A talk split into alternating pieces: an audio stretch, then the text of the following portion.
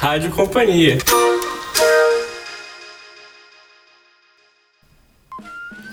Bem-vindo à Rádio Companhia, o podcast do grupo Companhia das Letras.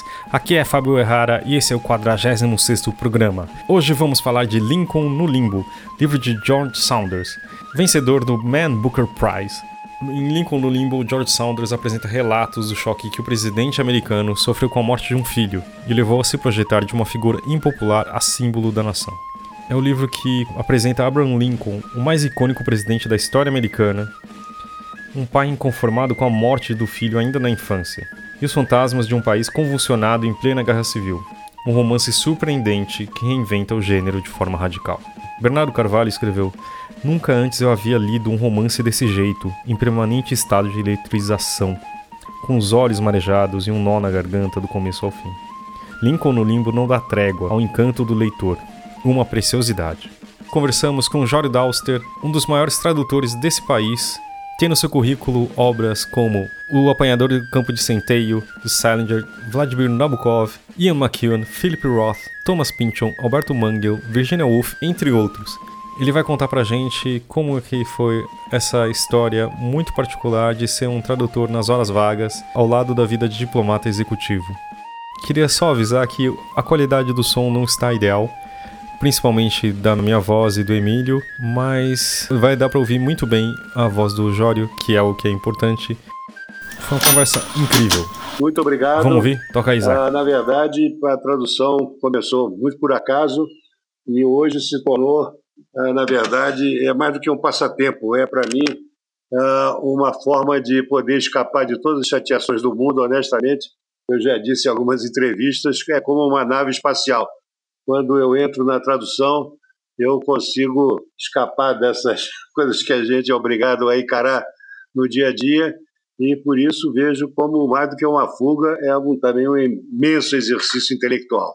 Hoje é uma para mim uma coisa que faz parte fundamental da minha vida. No começo, obviamente não foi, eu ainda tinha muito trabalho como diplomata, fui embaixador de, uh, me aposentei como embaixador, depois me transformei num executivo, fui presidente da Vale do Rio Doce e até hoje continuo a ter muitas uh, funções como uh, consultor de empresas, etc. E tal. Mas já repito, a ideia de poder ter uma tradução aqui no meu computador, uh, para mim é uma, é uma forma muito importante de poder aturar todo o resto que nós somos obrigados a enfrentar. Jório, antes, da gente entrar especificamente no Lincoln Limbo, que é o livro que você traduziu recentemente do George Saunders, eu queria que você dissesse um pouco sobre alguns livros que você já traduziu e qual foi o primeiro livro que você traduziu. Olha, na realidade, o primeiro é um livro pouco conhecido.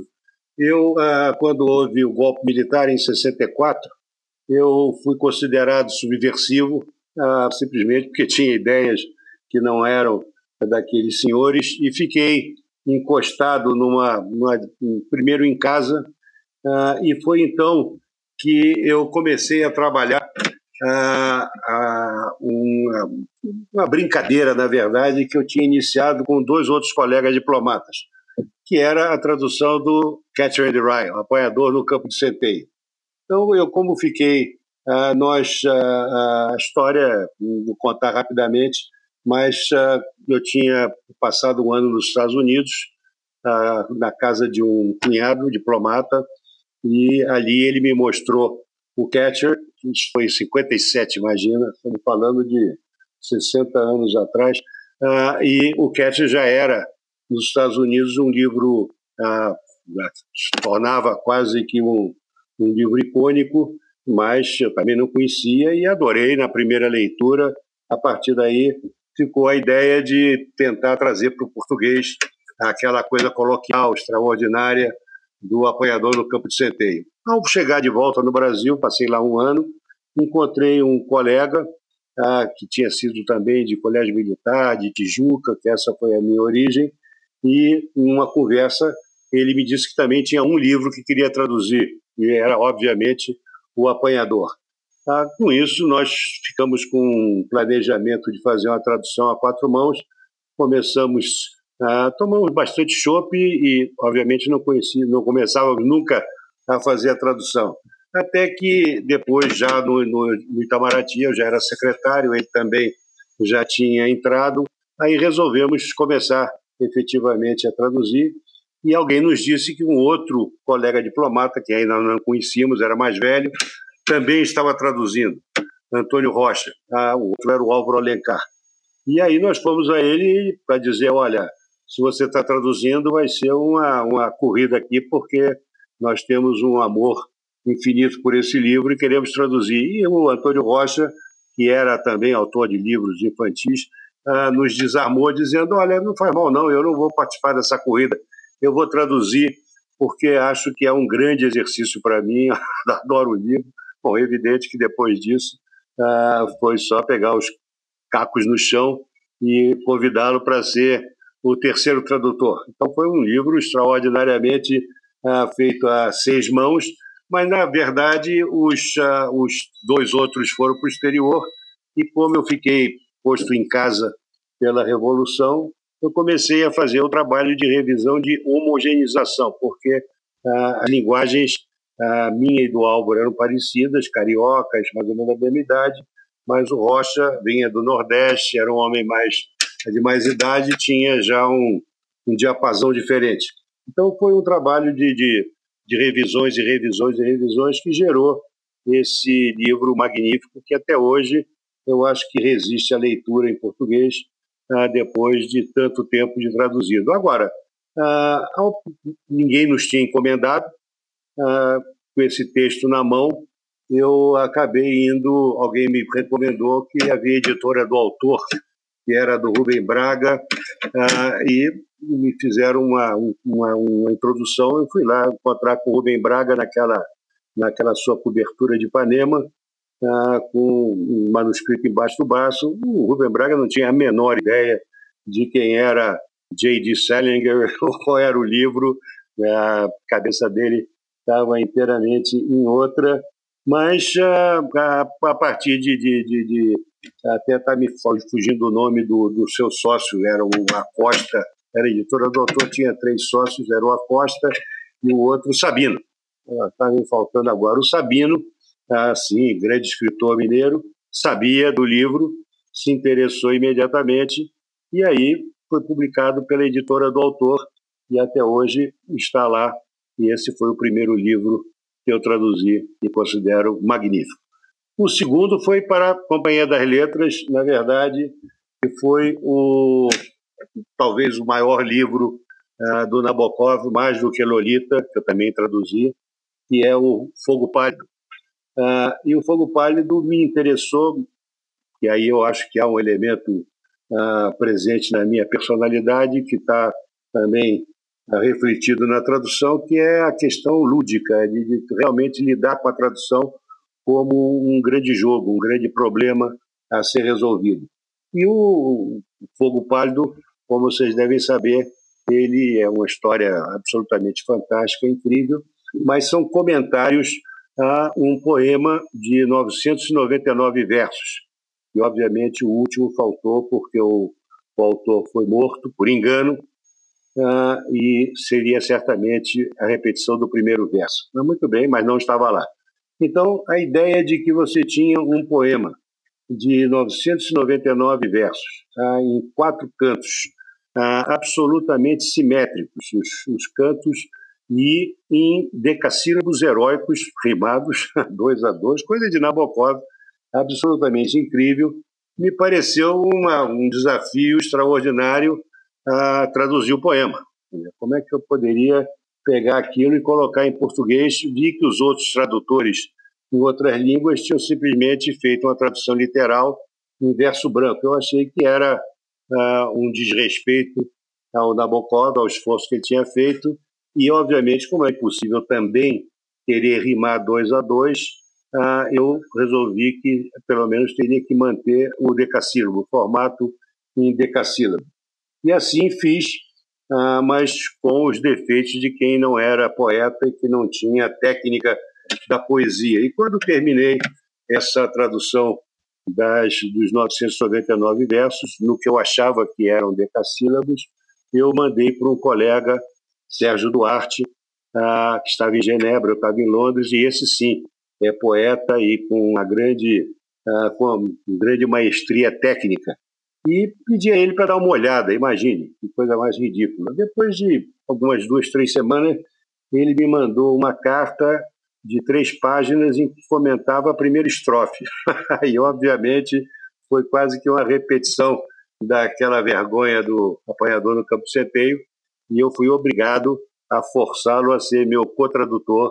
Ah, e aí foi um trabalho magnífico, porque ah, começamos pelo, pelo, pelo poema, obviamente, e, na verdade, quando havia uma dúvida ah, entre a versão dele e a minha, nós discutimos até os últimos rounds e muitas vezes a caminho de da, da ONU, coisa que o valha, ele parava em Londres e nós passamos horas né, discutindo aqueles, aqueles versos em que tínhamos alguma diferença. No final, o poema traduzido, eu mostrei ao Weiss e ele mostrou, mostrou ao Paulo Ronay. E os dois disseram que era um trabalho magnífico e a partir daí, com o endosso desses dois em matéria de tradução, nós resolvemos uh, traduzir o resto do livro e foi a Companhia das Letras que o publicou. E esse livro deveria ser reeditado e reeditado e reeditado porque é uma obra magnífica. Eu acho que com isso uh, já chega. Eu tenho seis ou sete uh, Nabokovs, talvez seja o maior tradutor no planeta do Nabokov. Tenho uns cinco ou seis Philip Ross. Tenho hoje seis Ian McEwan. Acho que o McEwan hoje é o maior escritor inglês uh, vivo uh, e tenho hoje uma, realmente uma, uma, um, um, portfólio aqui de, de autores magníficos eu tenho essa uh, capacidade que eu fui adquirindo de poder escolher. Então, inclusive no meu relacionamento, o maior, maior número de livros que eu fiz foi para a Companhia das Letras, vocês me fazem sempre o imenso favor de, de perguntar, me oferecer alguns livros. Eu, em geral, aceito as, as ofertas que são feitas, como, por exemplo, essa magnífica que foi a de ter a oportunidade de traduzir o primeiro romance do Saunders. E aí, por isso, eu creio que chega de história e poderíamos cuidar mais do livro. Eu, a gente vai entrar no livro, mas é só uma, uma uma, última questão. Tem uma, uma coisa que ficou clássica na sua tradução do, do Apanhador no Campo de Centeio, que é a tradução do I mean it, por no duro, que o Holden fala durante muitas vezes. É, todo mundo lembra do, do da, da, voz desse, desse, desse personagem por conta dessa expressão, assim, não por conta, mas quer dizer, é uma expressão é, que ficou muito famosa. É, você lembra de ter traduzido isso, de como foi?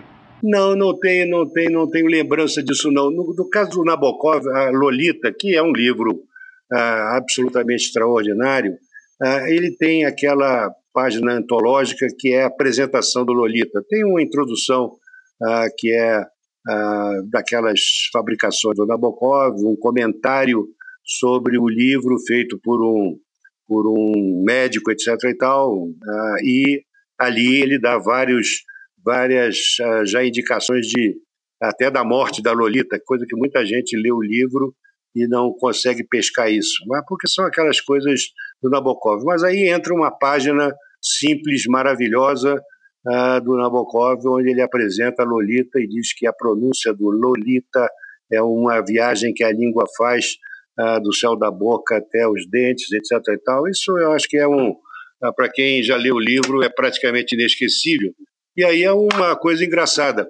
Tem uma frase ali que ele diz, Lolita, uh, my, uh, uh, my sin, my soul. Ou seria meu pecado, minha alma.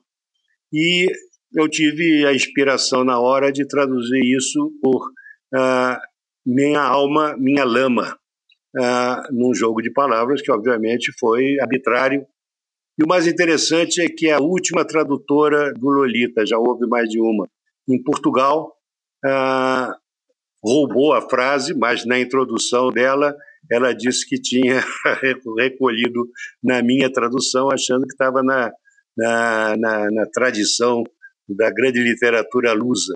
Então, isso é uma coisa que me dá alegria, que um outro tradutor tenha ido a reconhecer e buscar uma frase minha, minha alma, minha lama, evitando o que seria minha alma, meu pecado, minha, meu pecado, minha não, não, não, não soava bem dentro daquele contexto. Então, são, às vezes, achados que a gente faz na tradução, ah, momentos que não sabe nem de onde é que vem, tem um elemento de inspiração também, e por isso eu não me recordo exatamente como cheguei a uma ou outra dessas fórmulas que podem ter marcado o leitor. Ah, não, ótimo, perfeito. Então, é, bom, é, falando um pouco do, do Saunders, é, do George Saunders, do, do, Lincoln Limbo, é, Jório, primeiro eu queria saber como foi seu primeiro contato com o livro, quando, quando você leu ele pela primeira vez, qual foi a sua impressão? Não, eu vou dizer a coisa, a verdade mais verdadeira. Eu não sabia quem era George Saunders até que vocês me ofereceram o livro. E, ah, obviamente, a primeira coisa que eu fiz foi, ah, quando chega um texto desse tipo, a começar a ler e dar uma olhada em resenhas e vi que era ah, um livro absolutamente extraordinário, com uma, uma, uma série de inovações estilísticas, com, com ah, realmente um tema ah, extraordinário, estranho, e uma forma eh, de narração única. Ah, me interessei, assim, na primeira leitura de duas, três páginas, eu já estava convencido. E depois é que eu fui fazer um trabalho de conhecer o Saunders, tanto que eu escrevi aí uma, um pequeno artigo que vocês estão colocando também aí no blog, ah, porque eu fiquei entusiasmadíssimo. E aí, sim, fui ler todos os contos dele, que são absolutamente fantásticos. Ah, ele é, depois, até vim aprender, mas ah, honestamente, humildemente, confesso que desconhecia quem era George Saunders, apesar de ser um escritor já com nome nos Estados Unidos. Tinha ouvido falar, mas nunca tinha lido. Ah, e os contos são, ele é considerado talvez hoje o maior contista americano, e eu acho que é merecedor disso, porque são, são fantásticos ah, os relatos dele, ah, com, com distopias baseadas em, em, fantasias incríveis. Ele tem uma imaginação extraordinária.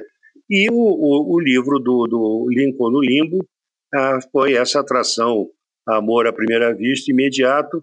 Agora, eu devo dizer o seguinte, que na maioria dos casos, ah, eu quando pego um livro, eu não o leio até o final. Eu, eu vou traduzindo e lendo o livro ao traduzir, porque isso me dá um entusiasmo enorme de adiante. Ah, se você, ah, obviamente, outras obras já conhecia, já tinha lido, etc., é diferente.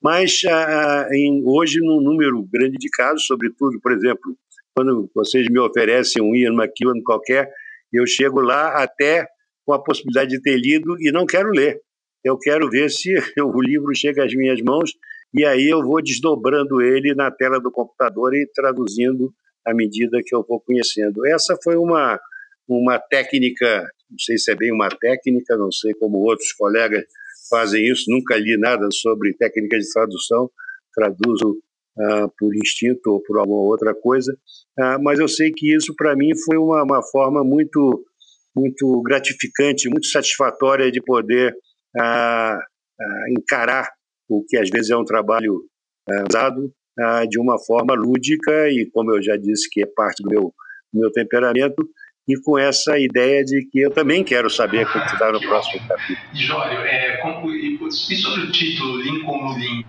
Porque uh, em inglês é Lincoln in the Bardo. Bardo, é, queria que você explicasse um pouco o que é o bardo é, primeiro, primeiro porque o bardo em português teria essa conotação, é dada do, do, do jogral, etc. e tal. Então, era uma palavra, se fosse uma palavra totalmente desconhecida, que não tivesse ah, nada parecido em português, você podia até tentar jogar com ela. Mas ah, Lincoln no bardo ah, seria um. Acho que ia chocar as pessoas alguma uma contradição. Que bardo, mas o que, que é? Um jogral medieval? Então, ah, ao ler de que se tratava, aí também fui lá ler os troços do, do, do tal da, daquela do budismo tibetano, do qual o Saunders aparentemente é um, uh, um aficionado, não, creio que ele seja um, um, fiel seguidor, mas ele diz que se interessa. E é, é complicadérrimo. A coisa do, do bardo é, é uma, uma forma qualquer de purgatório, teria a ideia de purgatório, que é uma palavra, inclusive, muito feia em português, que há palavras que são pavorosas. Purgatório é das piores palavras que você pode encontrar na língua. Então, imagine Lincoln no purgatório, você já saía correndo ah, de ver. Então, tinha que ser alguma coisa diferente. Então, ah, era óbvio que tinha, inclusive, esse eco maravilhoso de Lincoln no limbo. Então, ah, o título eu acho que se ofereceu ah, prazerosamente a mim, não houve nenhuma, nenhuma dificuldade maior. Foi um presente da língua ah, pela dificuldade, pela praticamente a impossibilidade de usar o bardo uh, e o fato de que o purgatório seria inaceitável. Então foi uma dessas sortes que a gente dá na tradução. Uh, Júlio, é o Fábio. É, essa multiplicidade de narradores, uh, você sentiu uma dificuldade também na forma que o, que o Saunders escreve para você na hora de traduzir também? Existiu um... Não, não, honestamente, Fábio, o, a, a, o primeiro porque ele não é um, uma, uma, pessoa, um, um, Nabokov, por exemplo, que é um Orives, a cada palavra daí, o Nabokov era aquele cara que lia, lia o, o, dicionário a, todas as noites, ele tinha essa mania de ler aquele Oxford enorme, ah, e algumas palavras são, obviamente, até algumas que ele inventava, ninfeta, que maravilha, né? que agora virou, e a própria Lolita, que virou também substantivo comum, invenções do nosso Nabokov, mas ali a escolha de cada palavra, em Lolita, por exemplo, isso é, é realmente é um, é um trabalho excepcional, quer dizer, você não pode simplesmente encarar qualquer parágrafo daquele livro sem estar com a preocupação de buscar exatamente aquela palavra em português que é o seu, o seu juízo, não apenas o juízo de quem está fazendo a tradução, ah, corresponda ao estado de espírito, ao momento, à coloração, quer dizer, é, um, é, uma, é uma coisa muito, muito, muito delicada e sofisticada a, a linguagem do Nabokov. Já a do Saunders não é, ele não é um, um, um estilo rebuscado, e nesse caso do, do, do Lincoln no, no Limbo, eu acho que, por exemplo, nos contos, ah, se eu vier a traduzir algum, eu sei que eu vou encontrar dificuldades ah, na, na, no linguajar, nas palavras, etc. E tal. Mas no caso do Lincoln no Limbo, praticamente nada. Por quê? Porque 90% ou 70% serão diálogos ah, e esses não podem ter uma complicação muito grande por necessidade. E os outros são aqueles recortes de, de, de, obras históricas, ah, na verdade, muitas inventadas pelo próprio Saunders, e a gente não saberá jamais, ou alguém, algum maluco tarado, depois vai ter que fazer essa busca para saber o que, que ele inventou e o que, que ele realmente ah, é citação de algum livro.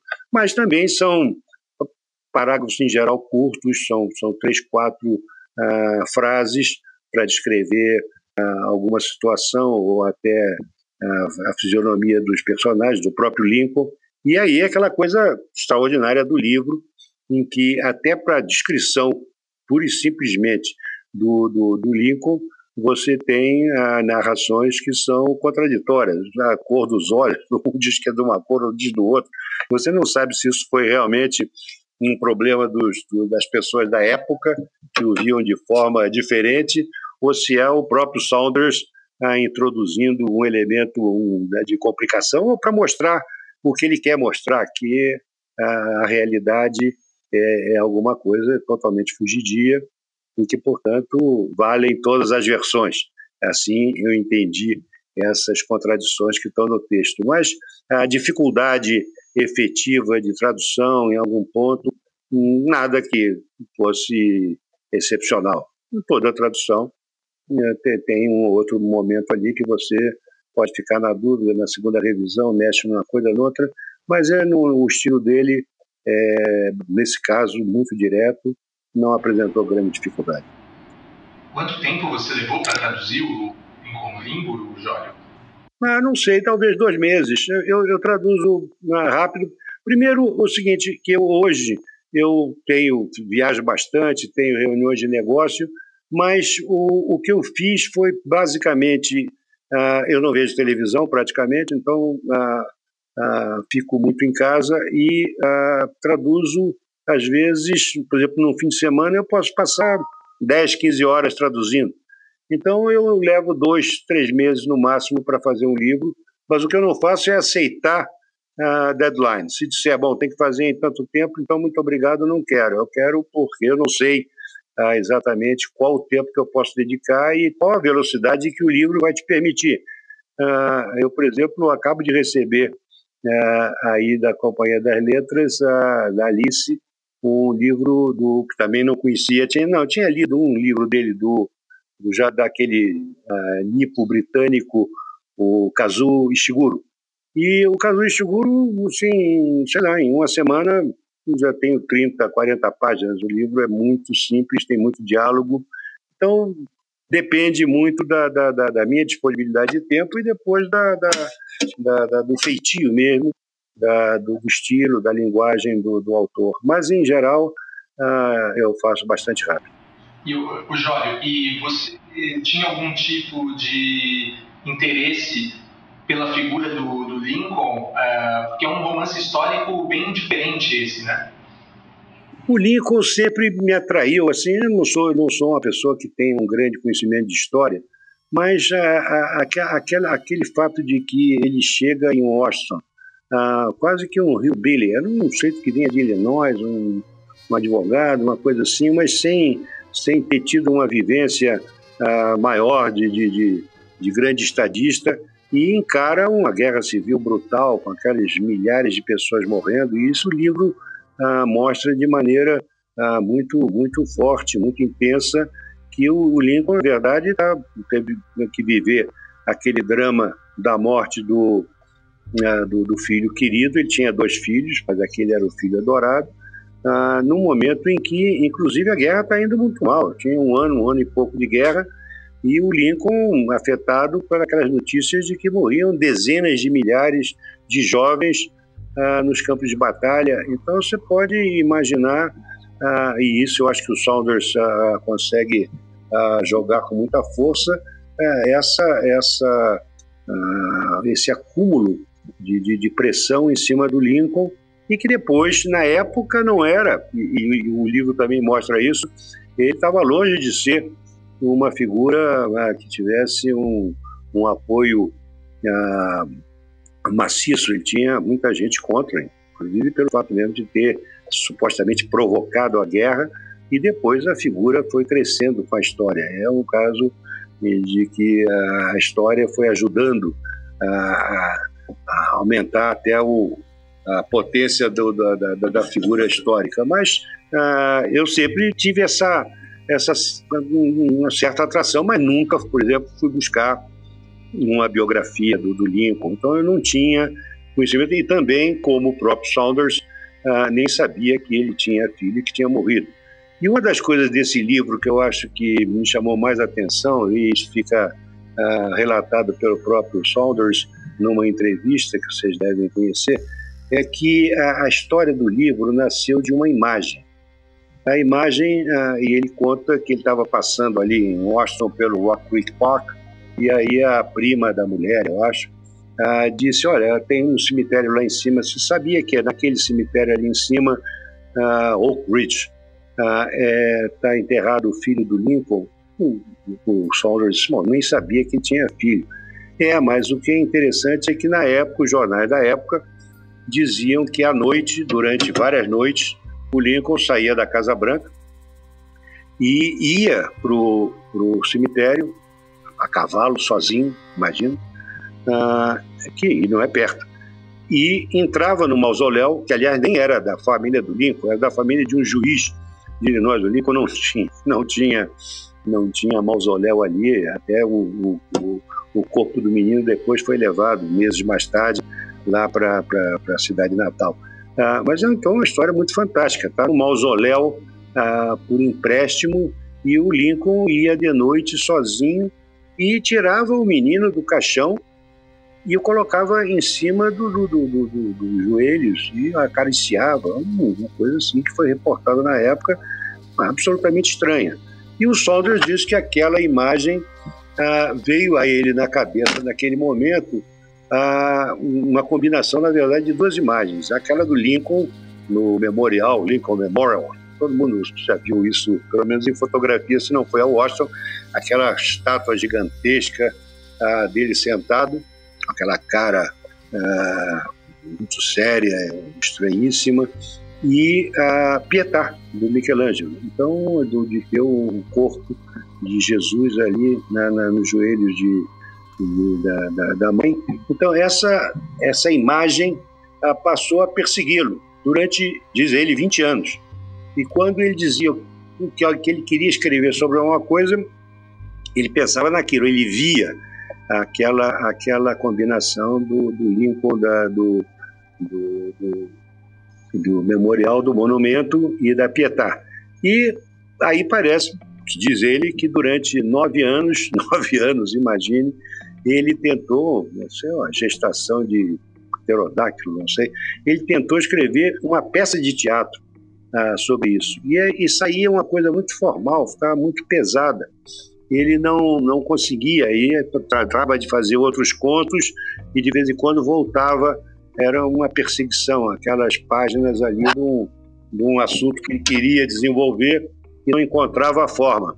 E finalmente ele passa a tentar fazer em forma de romance e ele diz que levou também quatro anos ah, trabalhando essa ideia e que o formato esse que a gente viu, que é tão surpreendente, ah, se impôs a ele.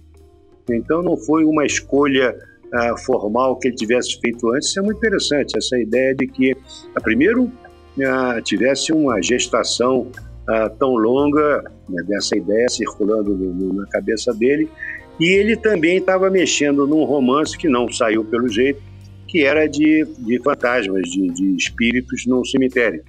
Então combinou, de repente, essa ideia porque ele diz, bom, simplesmente é a, a, figura de Lincoln e do filho morto não, não, não me gerava ah, nenhum material que me entusiasmasse. Mas, de repente, aquela ideia de que, sim, no cemitério ah, haveria uma interação com, com fantasmas, o que seja, usar a palavra fantasma para simplificar, ah, aí é que despertou nele essa, essa ah, vontade. Mas a técnica se impondo. E ele também ah, diz que ele vinha lendo e acumulando notícias sobre o Lincoln, sobre o menino, sobre como morreu. Tem aquela festa na, na, na Casa Branca, os ruídos da festa e o pai e a mãe tendo que se afastar para ver o filho no leito, com a febre enorme. Então tem é uma coisa com a, com a força. E aliás, isso parece que é verdade histórica. A, a mãe Mary, eu acho, a mulher do Lincoln não era assim muito muito sólida psicologicamente e depois da morte do filho parece que ficou bem bem abalada, nunca mais recuperou ah, a sanidade total. Ou seja, foi um alguma coisa muito forte, eu acho que misturada com aquela experiência deles na Casa Branca, com as pressões da presidência que também acabam sobrando para a mulher. Então tem uma carga de, de emoção que está na, na origem do livro que explode. Eu acho que isso é que faz ele se transformar num livro excepcional. Há uma explosão de emoção uh, que uh, não cabia em dois. Então ele vai, uh, o Saunders, desenvolvendo aqueles outros personagens, todo mundo fala na, na, na, semelhança com o coro grego, porque você tem então aquelas vozes todas que vão uh, se unindo. E ele mesmo confessa que chegou àquela ideia meio idiota de dizer, bom, mas como é que eu podia dar contexto? Uh, seria o quê? Um coveiro uh, ficar ali segurando a sua pá e começar a dizer umas coisas?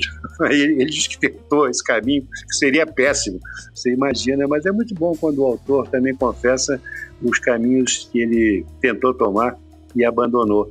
E aí veio essa ideia de ter três personagens, uh, três fantasmas que são os mais presentes em toda a narrativa, em que um deles é aquele que tem uma ereção permanente, porque depois de muito tempo ele se preparava para poder possuir a mulher dele, tinha tido uma relação ah, que era só de amizade, etc. e tal, porque achava que ela era muito moça, ele muito feio, ah, e ele então, como morreu ah, na, na, no dia em que ele achava que ia, que ia ah, consumar o casamento, ele na, na, sua, no seu limbo, já durava, eu acho que já uns 20 anos, ele mantinha aquela imensa ereção. O outro era um jovem homossexual que se suicida porque achava que uh, tinha sido abandonado pelo, pelo jovem uh, amante dele e que ao, ao começar realmente corta os pulsos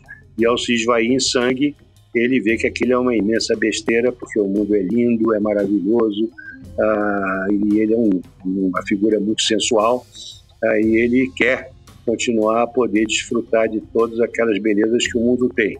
Então, ah, você já vê uma das características do, do limbo, que é o fato de que aquelas almas ali penadas, elas já estão presas a uma determinada situação ou determinadas ah, condições da sua vida terrena e não admitem que estão mortos. Então daí é que você tem aquela coisa de, de dizer que está na caixa de doente, que está na casa de doente. Então é, é o, o caixão e o, e o, e o túmulo é, passam a, a ter que ser usados dessa forma para não admitir que há a morte. Mas há um personagem que talvez seja o central, que é um reverendo, e esse sabe que morreu. Mas esse, por alguma razão que ele desconhece, apesar de achar que teve uma vida uh, muito virtuosa, uh, ele já viu que se ele morrer, ele vai para o inferno. E o inferno, que está no livro ali, é pavoroso. Então, esse também não pode fazer a passagem. Alguns que ainda esperam voltar para executar o que ficou interrompido na terra. E esse, porque sabe que o que lhe espera é um pavor do inferno. E aí você passa a ter aquela multiplicidade de personagens que vão aparecendo, desde bêbados, desde ah, ah, dandes e até, aí sim, muito forte também, um escravagista, um tenente violento, que uh, maltratava os seus escravos e os escravos maltratados. E há até uma luta entre esse tenente e um dos escravos, que é uma, uma coisa fenomenal, porque essa luta também não termina. Quando parece que um matou o outro, obviamente recomeça, uh, recomeça a luta.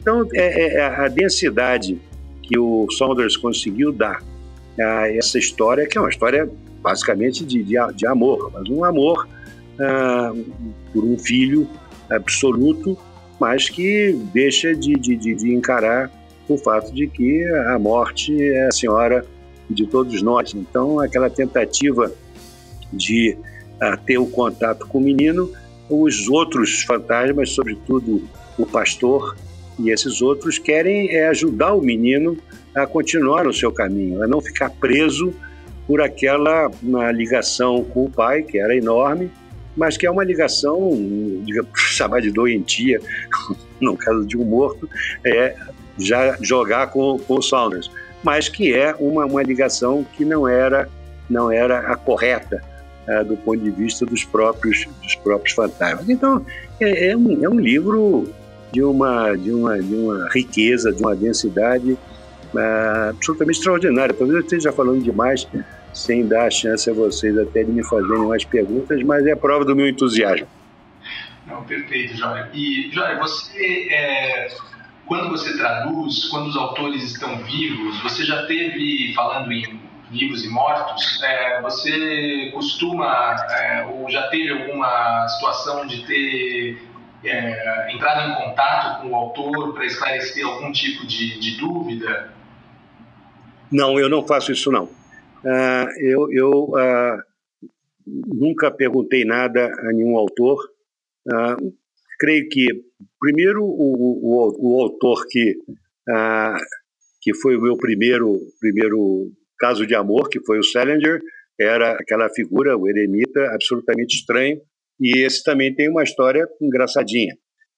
quando eu tive que encarar aquela tradução do título, Apanhador no Campo de Centeio, é uma coisa pavorosa. Nós estávamos falando em 60 e poucos. Quer dizer, centeio era coisa que pouca gente sabia que existia e era assim, um, quem sabe no pão, um pão de centeio. Mas, e apanhador é uma palavra horrorosa em português, que você usa para apanhador de bola. Pra, então não, não tinha, era um, um, título inaceitável, a rigor. Mas aí eu vi também que em inglês, The Catcher in the Rye, é, para uma primeira leitura de um americano, não era uma coisa que fazia muito sentido. Tá? Depois você sabe como é que ele deu o título. Por quê? Porque, vocês se recordam do, não sei se recordam do livro, ah, o, o menino, que é o garoto que está na, na, sua crise ah, de adolescente, existencial, depois o livro aparentemente é ditado por ele num sanatório. Ele teve, um, teve uma crisezinha meio braba e está fazendo a recordação daqueles dias que ele saiu, teve que ah, fugiu da escola onde ia ser reprovado e foi para Nova York, sem que os pais soubessem, e passa lá os seis dias dele naquelas aventuras. Mas tem uma hora que ele vai visitar a irmã Phoebe, que é bem mais moça que ele, tem nove anos, uma coisa que o vale, e uh, tem aquela sabedoria de mulher.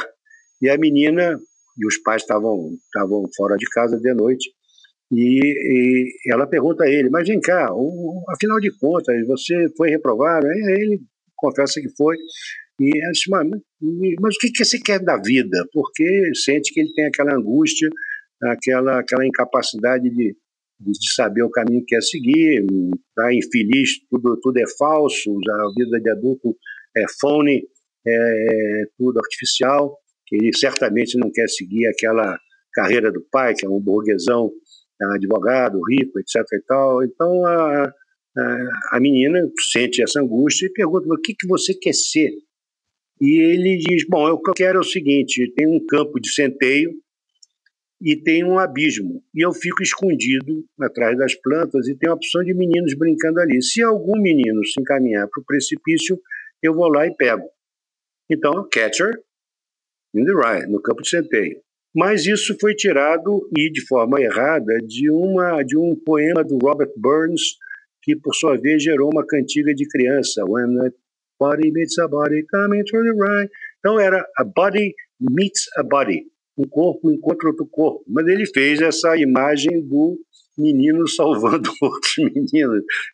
É, você me desculpe essas loucuras, mas a tradução tem essas vantagens. Se você for fundo para entender as coisas, você precisa saber qual é a origem da, da das histórias. Muito bem. Então, estava explicado o porquê do Catherine Ryan, mas apanhador no campo de centeio. Eu aí escrevi para obviamente o Salinger era inatingível, escrevi para a sua editora em Nova York, e aí numa viagem que eu fiz a trabalho pelo Itamaraty, eu encontrei com essa senhorita, muito bonita, aliás, no, na, no, no, hotel de Nova York, e disse a ela que nós queríamos traduzir né, de uma forma que fosse absolutamente uh, honesta com o texto e o que seria o Sentinela do Abismo, exatamente porque era a ideia de alguém que estaria ali para proteger pessoas que pudessem cair no abismo. Então eu achei até bonito o Sentinela do Abismo como o título do Catherine Rye. E aí ela disse que ia submeter, mas uh, voltou e disse, olha, uh, de forma nenhuma, ou traduz literalmente ou não tem direito da tradução. E aí até fui ver por quê, né? E uh, escrevi já até um artigo sobre isso, que foi publicado há alguns anos atrás, porque as traduções, ele deve ter sabido das traduções do título, e eram absolutamente idiotas. Por exemplo, em espanhol, puseram El Caçador Oculto. Oculto sim, mas caçador era o contrário da ideia. Caçador é alguém que mata. Você tinha um sujeito que queria salvar um anjo. O anjo oculto podia ser, mas caçador oculto e aí você, em francês, era um troço meloso, la trappe-cœur, é um pega-coração. Ele deve ter ficado tão horrorizado com, pelo menos, esses dois títulos que eu conheço, os outros eu nem sei, que ele resolveu que ninguém mais é, ia traduzir, a não ser se fosse... Ah, não, em português teve uma sensacional, uma agulha no palheiro, uma agulha no palheiro. E eu, eu, não, não, é, é, é sensacional, agulha no palheiro. E o, o, o, o, tradutor fez questão de explicar por que usou esse texto, que ele achou que ele era muito pertinente uh, na história do apanhador do campo CT, e deu uma explicação dele que é tão maluca, que é como aquele o filho que matou a mãe, não sei, não tem aquele filme, né? Aquela é um troço desses loucos, agulha no palheiro. Então, apanhador do campo centeio, e deu certo. Ou seja, você às vezes tem até a surpresa de ser forçado. Agora, eu consegui que o Ian McEwan uh, mudasse um título, que eu pedi aí à Companhia das Letras, que havia um livro dele recente, que era, como é que é, The Children Act. A tradução disso seria o Estatuto da Criança, o Estatuto do Menor. Imagina, ia parar na, na, na seção jurídica da livraria, uh, um horror horror. Eu digo, não, é impossível dar esse título. é, e pedi que recorresse a ele. Aí eu não sugeri nada. E ele deu um belíssimo título, A Balada de Adam Henry. Vocês devem ter lido, é um livro muito bonito, publicado pela Civilização, mas no caso Uh, o título foi ele que deu, mas fui eu que não aceitei o que seria a tradução literal. Ô, Jória, sobre o apanhador, você saber como é que você chegou naquelas gírias e expressões do Holden? É, aquela coisa é, é, é, é, o livro mais coloquial que existe. Então, por exemplo, você, eu acho que até hoje, eu não, não releio há muito, muito tempo, você só vai ter um adversativo ali, que é mais. Não tem porém, entretanto, no entanto, Contudo, todavia, não tem nada disso, porque um garoto ditando ou falando num, num gravador, que é o que você entende que está acontecendo, não usaria qualquer outra adversativa. E teve essa questão da, da, da, da gíria. Então, sabendo que tinha gíria, e quanto tempo dura uma gíria? Então, você. Isso foi uma preocupação na época.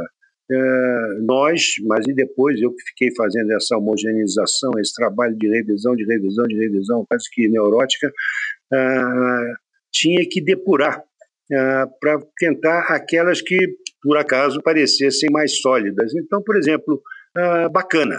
Bacana é, é uma gíria que tem décadas e está sobrevivendo ainda. Então, ela não, não podia ser alguma coisa assim é, da, daquele dia, uma, uma, uma, uma, uma gíria que tinha surgido nos últimos dois anos, uh, que tivesse muito até sendo poderosa naquele momento, uh, tinha que ser uh, preterida em favor de alguma até mais antiga. E, e eu acho que é por isso que as pessoas que estão lendo ainda o livro na tradução e, e não sentem nenhum desconforto. Você lembra de alguma cena do Lincoln no Limbo que você tenha gostado especialmente quando você estava traduzindo? Olha, são tantas, uh, são, uh, são tantos momentos uh, bonitos. aquela, aquela coisa do, do, do, dos, dos fantasmas que penetrarem no Lincoln é, um, é, um, é uma coisa também inesperada. Quer dizer, há uma possibilidade de escravos ou de, de escravos, de, de fantasmas penetrarem no limbo. E tem uma, um, um escravo que penetra e pede a ele, com a força que ele aparentemente tinha, que faça alguma coisa pela raça deles. Aquela coisa foi uma, é uma passagem de, sei lá, de três linhas, uh, mas uh, me emocionou, porque foi uma, uma, uma um achado uh, de poder ter para aquele homem, né, que estava, na verdade, fazendo uma guerra de civil uh, brutal como foi aquela, onde a questão da escravatura era um, um item fundamental. Então, essa, essa ideia de que em algum momento ele pudesse ter sido penetrado de alguma forma por uma. Não, não, não, não, é que uh, na personalidade dele você sentisse isso como uma coisa natural. Ele não foi fazer a guerra civil porque era um humanista extraordinário e muitos outros elementos. Mas, ah, então, quem sabe também havia alguma carga emocional naquilo, e o Saunders representa isso dessa forma ah, elegante, ah, nessa rapidíssima passagem de um escravo por dentro da, da, do corpo do Lincoln. eu acho que essa ficou muito, muito marcada como. tem várias outras que passam por dentro do corpo do Lincoln, mas esse eu acho que tem um sentido diante da Guerra Civil que foi, foi notável como esses pequenos achados de, do grande livro. Né? Ô, ô, Jório, para terminar, eu queria que você comentasse uma afirmação sua, que você disse certa vez que um dia bem equilibrado é aquele que começa com uma sessão de tênis, inclui diversos afazeres de negócios e termina com duas horas de tradução. Quero saber se continua assim. É, é o, é o que eu faço. Como eu disse, a, a tradução para mim hoje é o, o eu não chamo de fuga não, porque é uma, é uma coisa muito melhor. Fugir é alguma coisa é, de quem tem medo do que está existindo. Para mim não, é uma passagem para uma, um, um estado tipo alfa uh, que a tradução me dá. E sempre com essa ideia. Quer dizer, o, o que, que é, um, a meu juízo, eu repito, nunca estudei um manual de tradução, não leio, sei que tem, respeito muito cursos de tradutor, é, mas é uma coisa que eu não fiz, eu comecei a fazer por, por, por, por um impulso e continuo a fazer porque, na realidade, eu, eu gosto muito de escrever e não tenho o, o Castro Alves, né, que falou, sinto em mim o borbulhar do gênio. Era bem pernóstico, mas eu não tenho o borbulhar do gênio, então não tenho, não sinto um impulso para escrever alguma coisa. Adorando escrever, adorando as palavras. Então eu achei que a tradução ah, no nível que eu faço, que é de buscar os grandes autores, é uma forma a vicária, para usar pouco, pouco usado em português, mas é uma forma de, de substituta de quem ah, poderia estar escrevendo um continho direitinho, arrumadinho, e daí. Ah, eu acho que não, não, não é alguma coisa que me satisfaria como traduzir um Fogo Pálido, um Lolita, um, um, um no Limbo. Então, a ideia de que eu possa estar, inclusive trazendo para o aqui para o vernáculo, para o leitor brasileiro, ah, dando a ele acesso ah, da melhor maneira que eu posso fazer ah, desse tipo de literatura, é uma coisa que me satisfaz muito, muito, mas é, é realmente um prazer.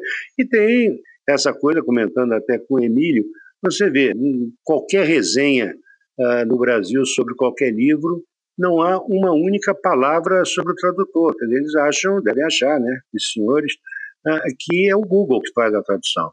Enquanto nos Estados Unidos, você tem, ah, às vezes, artigos sobre a tradução propriamente dita. Então, o, é, e na Europa também, quer dizer, há um respeito, é um ofício, eu não creio que seja uma arte, é um ofício, mas é um ofício elevado, entendeu? É como são as belas esculturas que você tem nas fachadas das, das igrejas ah, góticas da Europa, hum, talvez você pode encontrar a assinatura do, do, do, do, do, do escultor ali num, canto qualquer, mas em geral não é aquilo. Mas é um belo trabalho. É, a tradução é isso. Agora, não tem o menor respeito no Brasil. No Brasil é absolutamente ignorado o ofício, a arte, o que você queira chamar, o trabalho do, do tradutor.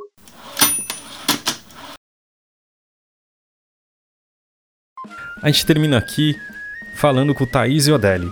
Conversei com ela sobre as impressões do livro. Uh, tem um pouquinho de spoiler, mas eu acho que não, não prejudica a leitura. Foi uma conversa é bem legal. de volta. A gente vai falar do Lincoln no Limbo, ou como você leu, Lincoln in the Bardo. Sim. A gente conversou agora com o, com o tradutor, o Jório Dauster, ele falou bastante do, do livro tal, do processo de tradução. Mas a gente queria saber um pouco o que você achou do livro. Sim, eu já gostava bastante do, do George Saunders com os contos dele, porque tem essa coisa meio diferente nos contos dele, dele misturar um pouco de realidade com uma certa fantasia ou uma coisa meio absurda. Só que no Lincoln no Limbo é uma vibe totalmente diferente dos contos que eu li dele no 10 de, de dezembro, né, que a, gente, que a companhia publicou também, que é primeiro essa volta no passado de contar essa história sobre o Abraham Lincoln e o filho dele, como ele morreu e tudo mais. Mas acho que o que mais me pegou no livro mesmo foi a forma dele contar isso.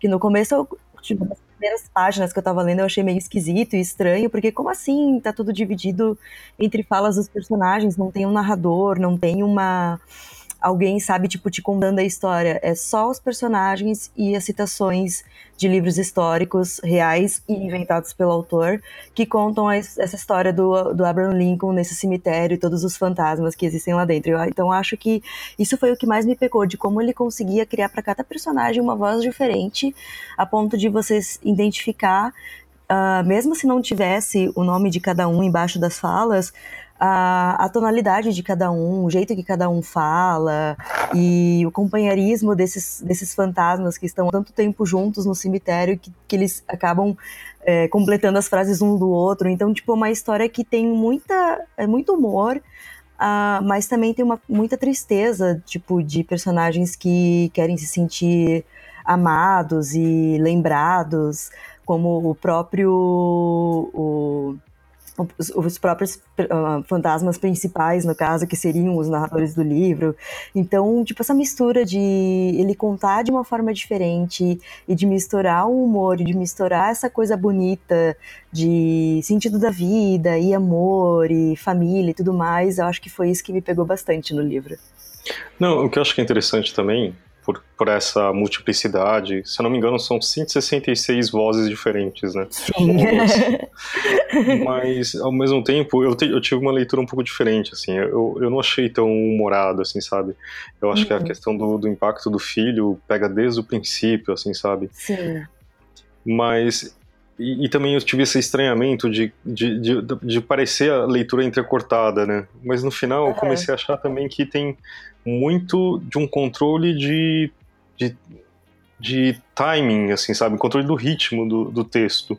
Sim, eu, eu, eu, acho que eu vi um humor muito no ritmo do texto, porque as partes que eu achava bem humoradas e até às vezes engraçadas eram justamente quando esses personagens se interrompiam, quando um completava o outro, quando um lembrava o outro de alguma coisa que ele tinha esquecido. No caso, tem um, tem um dos fantasmas que eles, tipo, ele conta sempre a mesma história, ele conta sempre a mesma coisa, mas ele já tá quase que perdendo a memória e ele se perde na própria história e os outros fantasmas vão lá e, tipo, repetem para ele exatamente o que ele queria dizer, sabe? Então, acho que é bem nesse ritmo que tem a parte humor, de humor do livro, porque e também não é um humor fácil, né? Um humor mais obscuro, assim. Porque nos próprios contos do Sounder também tem humor, mas não é aquele humor, tipo, escrachado. É uma coisa mais de rir de nervoso, sabe? Uhum, uhum. Eu sinto isso também. É, e também eu acho que com, com, essa multiplicidade, também ele mostra várias. Você consegue ter várias profundidades de texto e também é, a coisa de, de você não saber direito e você ter. Você pode achar a sua versão ali do meio uhum, também, né? Uhum. Porque, por exemplo, a, o, o, a gente, o, Jório, o Jório comentou sobre a questão do, dos olhos. Sim, do, do Lincoln. Que, do Lincoln, que fala-se em, em, uma infinidade de cores e você não sabe afinal Sim. qual é, né? Eu até tipo fui pesquisar muitas fotos do Abraham Lincoln depois, porque só a descrição que o livro faz dele, sabe, de ser tão contraditória e uma hora o olho é verde, outra hora o olho castanho, outra hora o olho azul, outra hora o olho é sei lá o quê. Você fica muito curioso de saber. E, e acho que essa é a parte mais legal da, da parte das citações, de como tudo, na verdade, meio que se contradiz, né? Porque a própria resgate da memória, resgate histórico da, da forma que você interpreta as coisas, porque para alguns na noite em que o que o Willy morreu uh, era uma noite bonita que tinha a lua aparecendo, para outros era uma noite que estava cheia de nuvem e ia chover ou já estava chovendo. Então nessa parte das citações é, é, muito contraditório quase tudo que ele fala, né, da, da própria do, do, da questão até do, do resgate histórico de como Uh, hoje o Lincoln é um, um presidente que é tipo adorado e celebrado, Uh, e na época não, ele a, a, popularidade dele era muito baixa e estava no meio da guerra civil e muita treta acontecendo e ninguém gostava dele. Uh, então, tipo, esse resgate que o, que o Saunders faz é muito bacana também na história, porque não é só uma historinha de fantasia ou uma historinha de fantasma, tem muito de, de contextualização histórica também, né? É porque eu acho que a história do filho que ele perdeu é verdade e bem no meio do, do meio da acho da que da escalada civil. da guerra da civil, né? É. Então, e ele, e, ele conta de uma história muito bonita de, de, como ele se torna o Lincoln, né? Sim. Talvez, não sei. É, porque ele não tinha essa coisa de, de, de presidente, herói, não sei o que lá, nessa época em que a história se passa, né? Então, não, não, não sei também se até esse próprio, essa própria história dele com a morte do filho, de entrar no cemitério, ficar abraçando o corpo do filho, não é alguma coisa que possa ter contado depois como algo positivo para a popularidade dele. Mas na época era uma baita crise que estava acontecendo e daí essa tragédia na família, umas coisas que muitos problemas acontecendo ao mesmo tempo e o cara não, vai lá e sou presidente dos Estados Unidos, mas eu tô de luto pela morte do meu filho, eu tô sofrendo com isso e vou passar a madrugada no cemitério abraçando ele, sabe? Isso é muito foda, é muito bonito. Não, sem dúvida. Eu acho que é interessante também que, que um Saunders ele poderia simplesmente usar a voz do Lincoln, né? Dele contar. Uhum. Mas o Lincoln, que eu percebi, ele não aparece, né? Na verdade, assim, como. Ele não aparece, ele, não, ele nunca tem uma voz lá dentro. Até o próprio Willie tem poucas falas, na verdade, porque quando ele chega né, nesse, nesse limbo, ele tá assustado, ele tá chorando o tempo inteiro, ele também tá triste por ter deixado a família. Na verdade, os fantasmas não têm ideia do que estão acontecendo com eles exatamente, né? Eles têm essa. Não sei se é eles não saberem que estão mortos ou eles estarem negando que estão mortos, mas é meio que isso que, o Willy, que tá acontecendo com o Willie. Mas acho que tem uma parte só que é quando os fantasmas. Spoiler. Desculpa, gente. É, quando os fantasmas entram dentro do corpo do, do, do Lincoln e vem o. Não o que ele. Vem um pouquinho do pensamento dele, tipo, o que, que ele tá pensando no momento, mas tem flashes do que tá acontecendo na, na no presente, sabe? Da guerra, uh, da situação do país, descobrem que ele, na verdade, é o presidente dos Estados Unidos através das memórias dele. Então, tem bem pouco que vem diretamente do Lincoln. O resto é tudo dos fantasmas, tudo, tudo dessas citações que o Saunders coloca no texto. Que eu acho que, inclusive, a capa brasileira da Elisa Von Handa é muito feliz, exatamente, porque, tipo, é, é como se um mosaico de Lincolns ou de pedaços uhum. que formam a figura dele completa, né? E que também Sim. que, que, é, que é incompleta ao mesmo tempo e, e sabe, é um mosaico que não se forma completamente, né? E é um pouco isso também, né? Sim, tanto o próprio Lincoln quanto os outros personagens, né? Porque no, você começa, no, por exemplo, com o, é, o Volman, né? Eu quase nem lembro direito o nome dos personagens já. Uh, é, são pouquinhos. O Volman, que ele é um dos principais, um dos que mais narra a história, dele contando, tipo, a história do casamento dele, e o que aconteceu, e tipo, demora para perceber também que ele tá contando a história de como ele morreu.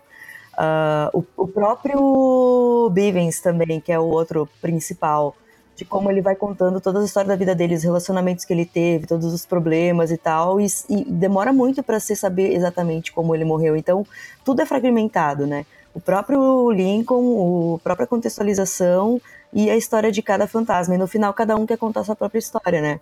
Todas essas vozes se rompendo, to todos eles tentando se aproximar do Lincoln, é eles tentando dizer o que aconteceu e o que eles querem uh, que ele, que, a, que, essa pessoa que está viva lá no meio do cemitério ajude eles para resolver algo que ficou inacabado enquanto eles estavam vivos, né? Então tá tudo meio difuso e você vai juntando as pecinhas todas da história para saber o que aconteceu com cada um.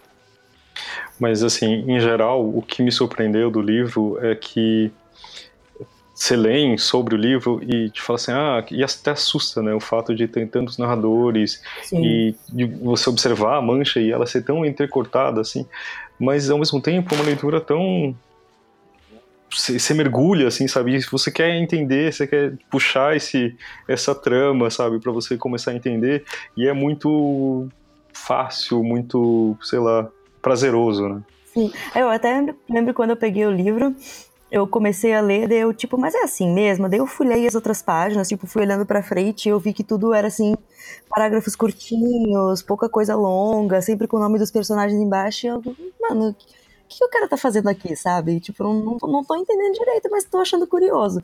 E daí, quando eu vi, eu já tava, tipo, lendo de uma forma diferente cada personagem. Até aqueles que têm os sotaques, que falam um. No, no meu caso, eram, falam inglês errado. Eu não sei exatamente que eu não consegui pegar ainda para ler a tradução do Jório, mas está nos planos. Uh, de ver como ficou em português. Mas, tipo, como eles têm um sotaque, como eles falam de uma forma peculiar, cada um de sua forma. E daí, quando você vê, você tá lendo rápido e, tipo, pegando o jeito de cada um e se divertindo, e tem seus fantasmas favoritos também.